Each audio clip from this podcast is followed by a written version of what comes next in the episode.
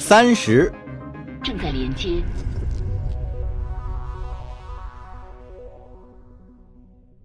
科芬里尔斯从睡眠中醒来，摄像无人机捕捉到空间站机库内部的景象，将其转化成为信号，取代了他自身的视觉。来自肉体的感知不复存在了，他的意识已经和星舰融为了一体。这艘塔纳尼斯级厚重的翼板是他手臂的延伸，船体支撑框架化作他的骨骼。修复装甲板损伤的纳米机器人儿，则变成了他的血液。亚纳瓦拉科娃上校的塔纳尼斯级停靠在他的旁边，地勤人员在舰身上喷涂了联邦海军的标记。颇具讽刺意味的是，这个不久前还跟他同床共眠的女人，即将带他穿越新伊甸最危险的区域。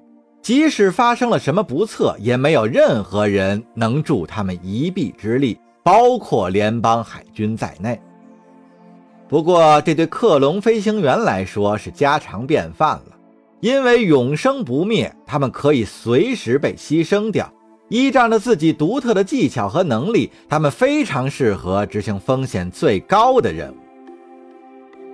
而我们现在的任务，就是活着抵达旅途的终点了。科芬心里想着。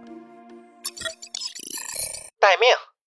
女上校通报说：“一支大天使集团的分舰队刚刚跃迁进本地。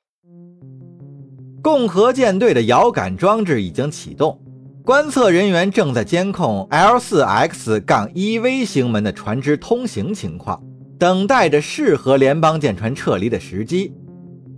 一部分海军双机编队已经启程，沿航线离开共和国空间，向更深远的地区进发。”那支小型海盗舰队显然是打算增援米米洛和恩努尔两处星门的封锁线。如果对方不追击的话，两人的旅程将会是一帆风顺的。可以通行了，亚纳瓦拉科娃上校下令：“出发！”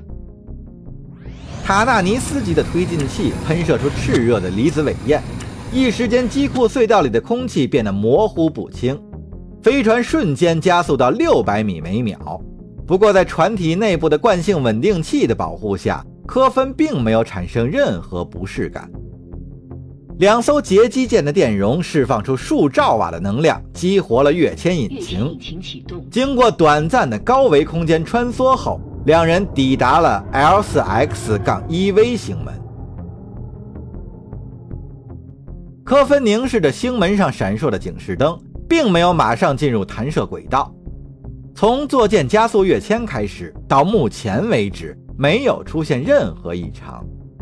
然而，他隐隐地感觉到有某种异常恐怖的东西正在前方守候着。他心头涌现出强烈的危机感，警告着他绝不可以穿越这道门。抱着这种确凿无疑的不祥预感，他激活了星门。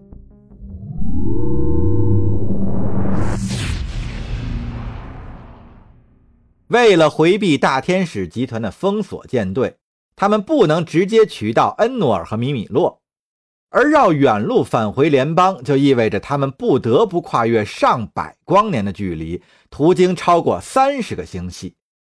如果不遭遇阻碍的话，两名克隆飞行员完成整个航程只需要一小时。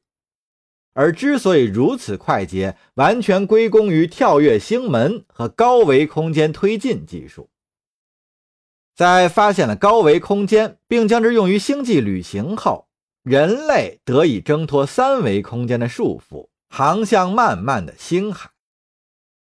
人类曾经两次面临灭顶之灾，一次是在发现新伊甸之前，人口过剩的地球陷入了争夺资源的战争；第二次则是在 EVE 之门坍塌之后。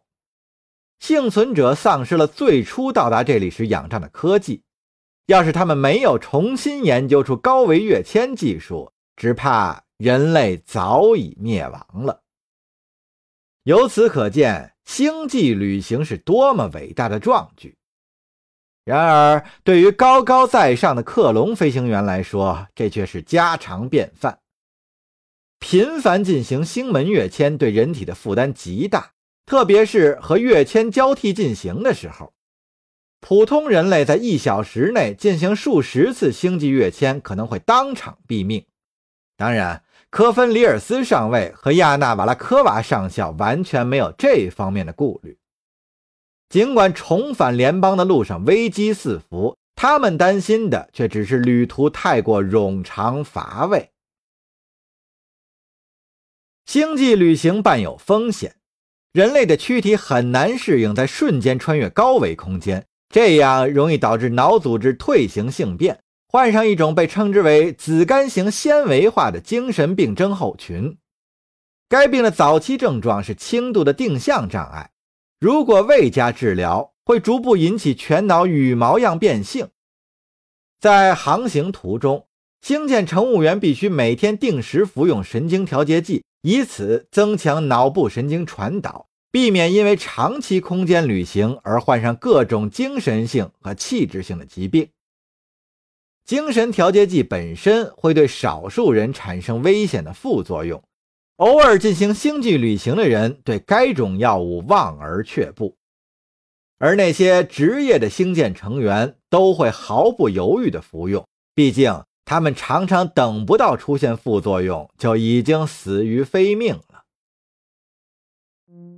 科芬完全不必担心上述的种种风险。在跳入另一个星系后，他把驾驶工作交给潜意识，跟随亚娜的舰船。哦不，他纠正自己说，应该是跟随瓦拉科娃上校的塔纳尼斯级进入高维空间。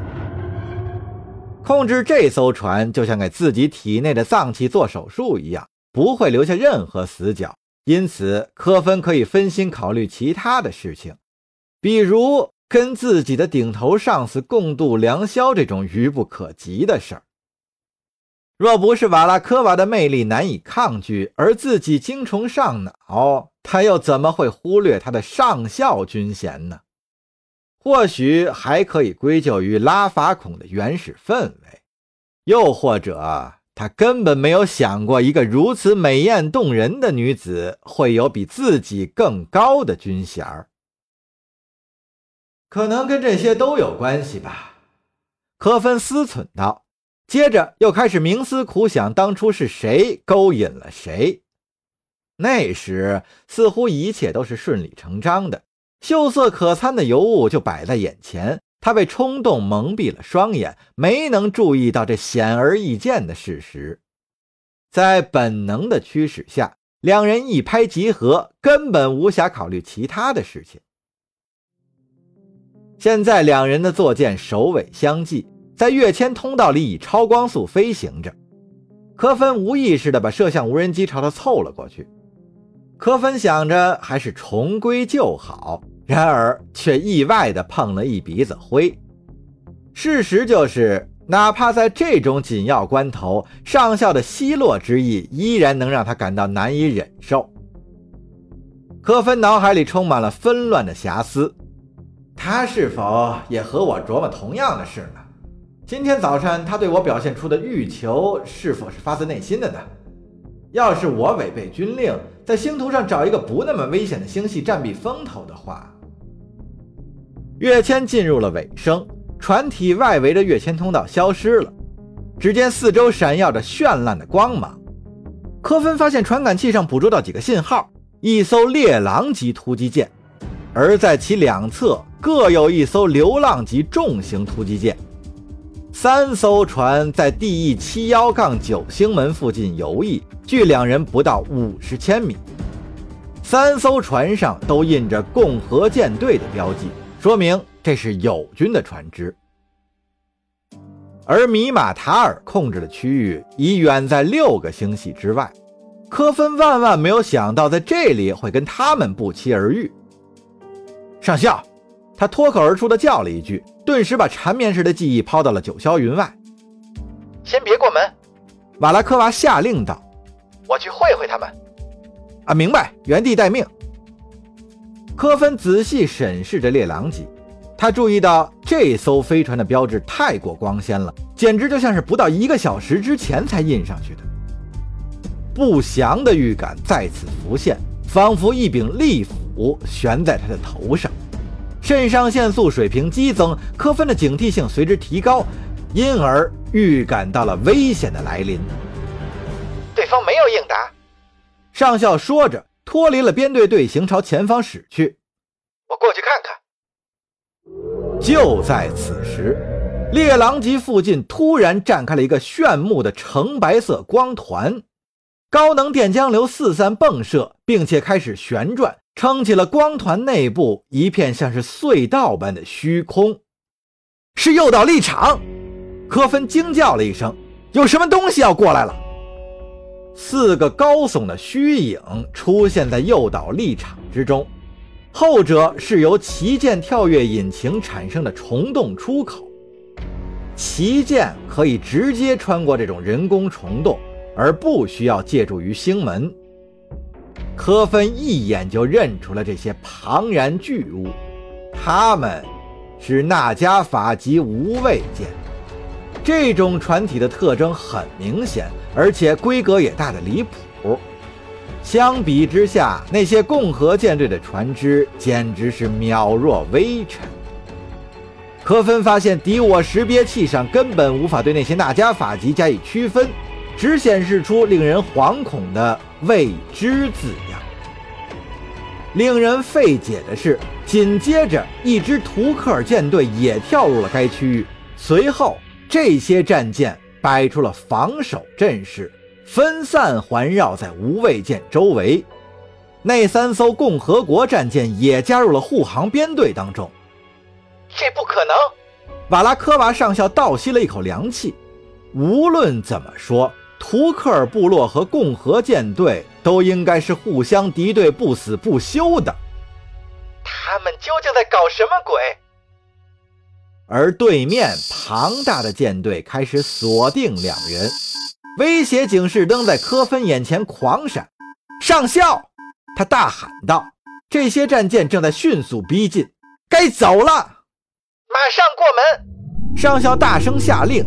只见一道闪光，他的坐舰已经消失得无影无踪。正当第一轮自动加农炮的炮弹击中塔纳尼斯基的护盾时，科芬也激活了星门。视线一晃，紧接着他的船就穿过了 D.E. 七幺杠九星门。而当他抵达星门对侧后，却不偏不倚的再次落入了图克尔人的圈套。星门附近的区域被笼罩在一片诡异的蓝白色之中，这是跃迁扰断立场发出的电磁谐波。科芬下意识地操纵截击舰转了一个弯儿，启动加力燃烧器，全速朝距离扰断立场边缘最近的方向冲了过去。此时，一艘图克尔战舰也已经牢牢锁定到了他。透过摄像头可以看到，瓦拉科娃上校也同样一头栽进了陷阱里。区区几秒钟，那艘船就迎来了它的最终时刻。在停滞缠绕光束的干扰下，截击舰几乎完全丧失了动力。环绕在四周的突击舰都在用加农炮向它倾泻致命的弹雨。舰载计算机辅助科芬瞬间计算出了无数种可能性，然而却只得出一个结论：瓦拉科娃上校已经无可挽救。顾你自己！他狂吼一声。此时。他的船已经开始解体，灼热的装甲和结构碎片漫天飞舞。走！科芬还没有来得及回应，瓦拉科娃上校就被剧烈的爆炸吞没了。爆炸中心释放出一道亮蓝色的冲击波，那些痛下杀手的敌舰正在其中摇摆不定。一个小小的逃生舱无助地漂浮在残骸里。而刚刚瘫痪了塔纳尼斯基的缠绕光束再度将逃生舱捕获，科芬的坐舰终于冲出了跃迁扰断立场的范围，而他耳畔突然响起了亚娜的尖叫声，那饱含恐惧和痛苦的哀鸣让他心头一紧，顿时如坠冰窖。先是火一般炽热的光芒笼罩了他的逃生舱，随后四周的加农炮开始一齐朝他喷吐火舌，舱体外壳随之崩碎，神经胚胎液向外溢散，亚娜的娇躯瞬间冻结，变成漂浮在虚空中的尸体。看着曾经鲜活的肉体变得肮脏且支离破碎，科芬根本抑制不住内心的恐惧。然而，出于求生本能，他下意识地启动了跃迁引擎跃迁引擎启动。此刻的他悲愤至极，任凭加农炮的炮火在船身上肆虐，心中只想着亚娜。永生的能力。显然没有减轻他横死之前的恐惧感。科芬里尔斯的塔纳尼斯基奇迹般的逃过了一劫，尽管船身伤痕累累，不过还能正常运转。那些恼羞成怒的图克尔凶手都被他抛在了身后，三艘叛逃的共和国战列舰也在其列。